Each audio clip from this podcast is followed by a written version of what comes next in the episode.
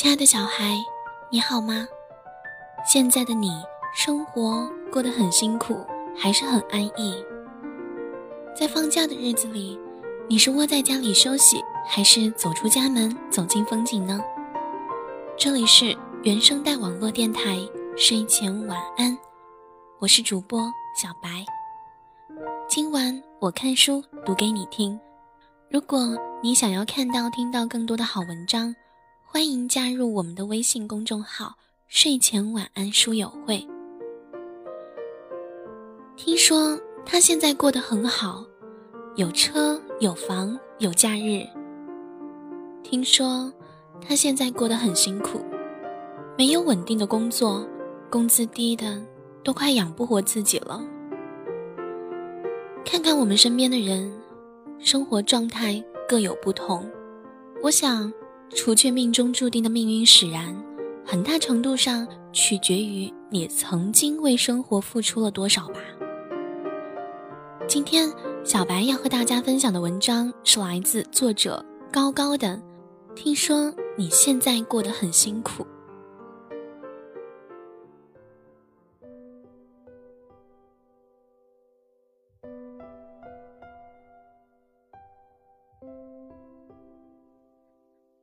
大伯年轻的时候，未过世的奶奶给他找了一份在陶瓷厂的工作。工作虽然辛苦，却还算稳定。他做了一段日子后，却辞职了。亲戚朋友问起来，他只是说：“我和那些工友们相处不来。”在做了很长一段时间的无业游民之后，大伯又开始倒腾起古董。大伯兄弟三个。老爸排行第三，他每次来家里都会向我爸炫耀他新淘来的古董。三儿，你看我这块石头怎么样？老爸说：“哥，你别说没用的，我就问你，三百块钱你能把这石头卖出去吗？”然后，大伯不说话了。三十岁，他结过一次婚。后来，老婆出轨，为他留下了一个儿子，就和他离婚了。然后他就一直单着。周围的人都劝他再找个人吧，这样也不算是个事儿。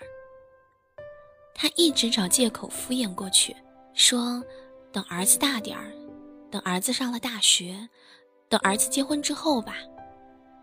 现在他已经有了快两岁的孙女儿了，却还是孤孤单单的一个人住在我奶奶过世之后的房子里。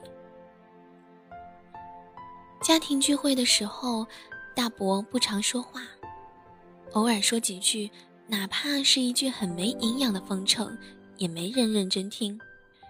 于是，在没有人理他的时候，我都会冲他笑笑。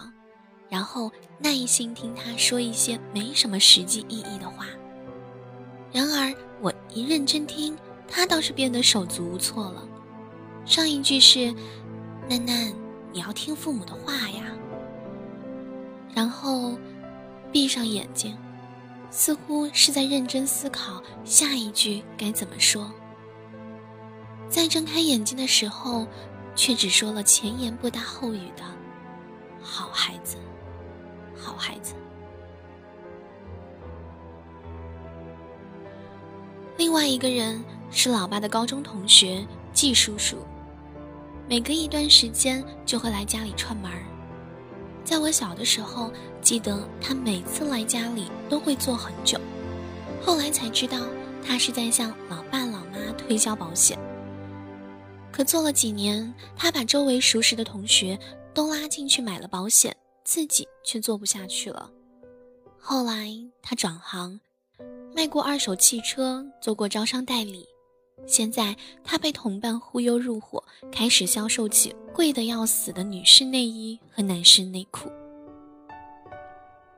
销量少得可怜。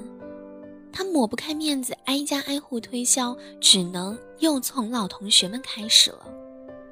过年前一个礼拜，他再次拜访。和之前的每一次我看到他时一样，永远是风尘仆仆的样子。那种要使出浑身解数说服别人的决心写在脸上。他一坐下，车轱辘话就像连环炮弹突突射出来。这款磁疗内衣呀，有减肥防癌的功效。你看人家大明星都用这个。老爸想要帮他分析现在的市场情况，他只是反复说：“好几个卖这个的人都赚了大钱，这个路子没问题。”只有偶尔响起的电话才能打断他的滔滔不绝。老妈顺势让他喝口水，喘口气。接下来，我们又被迫听着推销了六个小时的磁疗内衣介绍。送走了他，老爸叹了口气：“我呀，现在就怕你季叔叔以后变成你大伯那样。他们活得都很辛苦。”生活就是一场战争，我敬佩那些在这场战争中挣扎着活下去的人们。可并不是所有的人的挣扎都值得敬佩。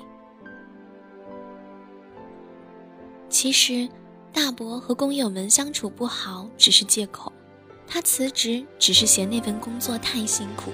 辞职之后，他没有找工作。每天抱着侥幸心理，做着靠值钱古董一夜暴富的梦。离婚之后，他对婚姻感到失望。他才三十岁，却在心里杜绝了重新开始的一切可能。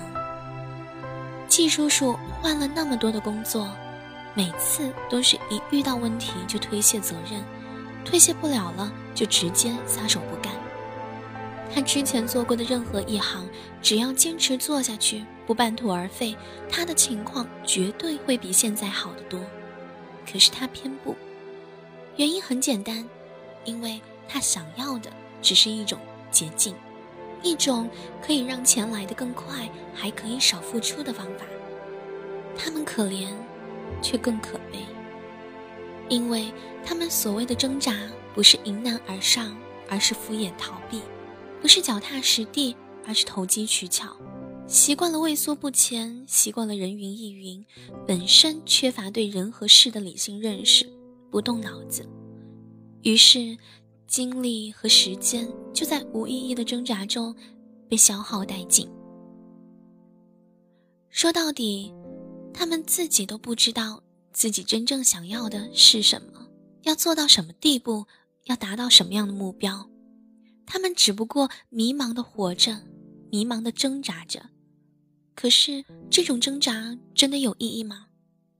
他们只是看上去很挣扎、很痛苦、很心酸、很委屈，看上去被自己渴望得到的某些东西的欲望折磨着，而实际上呢，他们根本不舍得为自己的欲望付出代价。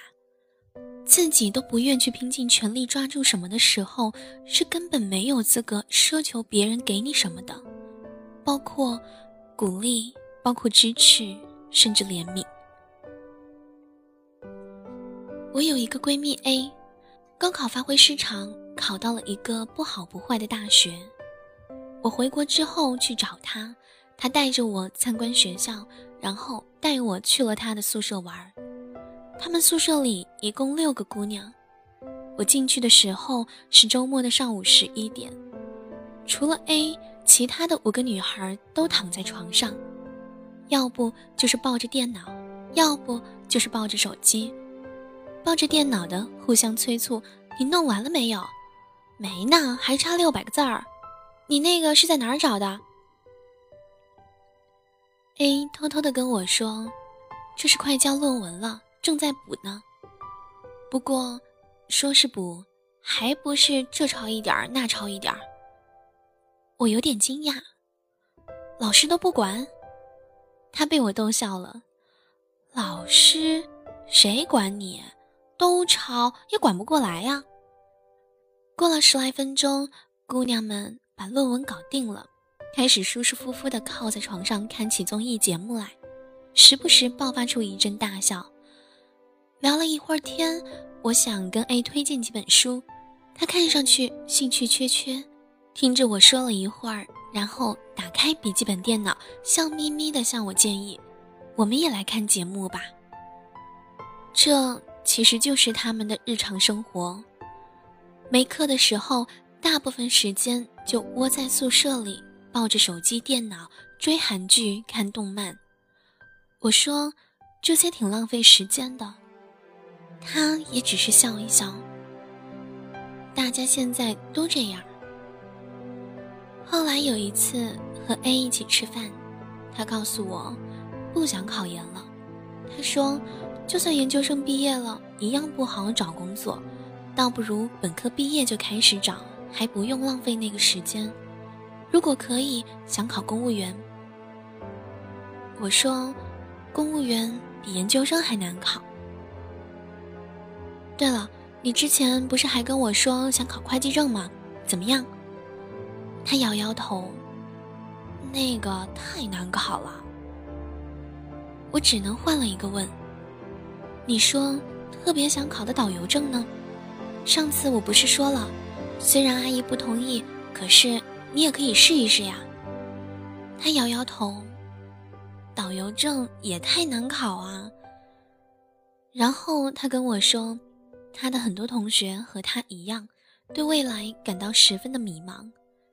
然后他又说：“我很羡慕你，你那边本硕连读，成绩又好，根本不用担心这些。”我只能苦笑。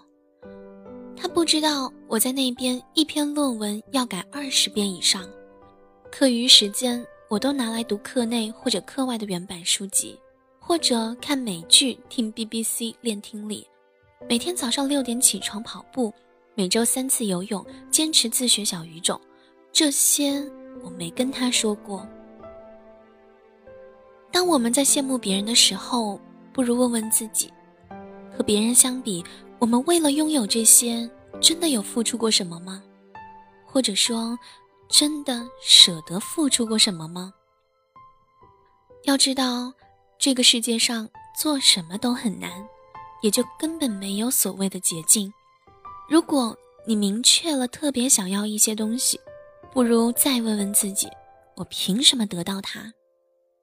我想得到爱情，却没有开始放低身段去追逐一段爱情的勇气。那么，我凭什么拥有它？我想要在这一行赚很多钱，却没有用心做好它，并且坚持到底的觉悟，反而是遇到困难就逃避。那么，我凭什么拥有它？我想要在同龄人中脱颖而出。却没有要比别人付出更多努力的决心，那么我凭什么拥有它？没有投机取巧，没有急功近利，只能一步一个脚印，稳妥踏实的往前走。遇到困难没有害怕，遇到打击没有后退，咬着牙为了自己的所求而坚持下去，有决心也有毅力。很多人总说自己很努力了。这样就可以得到其他人的一句“算了，他已经很努力了”的评价，而那所谓真正的努力，是成功之后回顾往事的感慨，绝对不是失败之后自欺欺人的借口。最后，愿我们都拥有为所求付出一切的觉悟，毫不吝啬，脚踏实地，最终如愿以偿。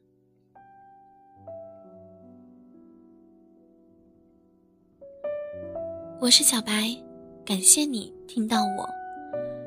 记得在爷爷离世前，他曾坐在轮椅上，让我将五指并拢，然后感叹道：“你的手指间有缝隙，好运气会溜走。”后来和妈妈谈到这件事儿，我安慰的对妈妈说：“其实只要我努力努力，手指也可以没有缝隙的。”这也意味着，凡是别人能够轻易得到的，我只要比别人努力的更多一点，我也会得到的。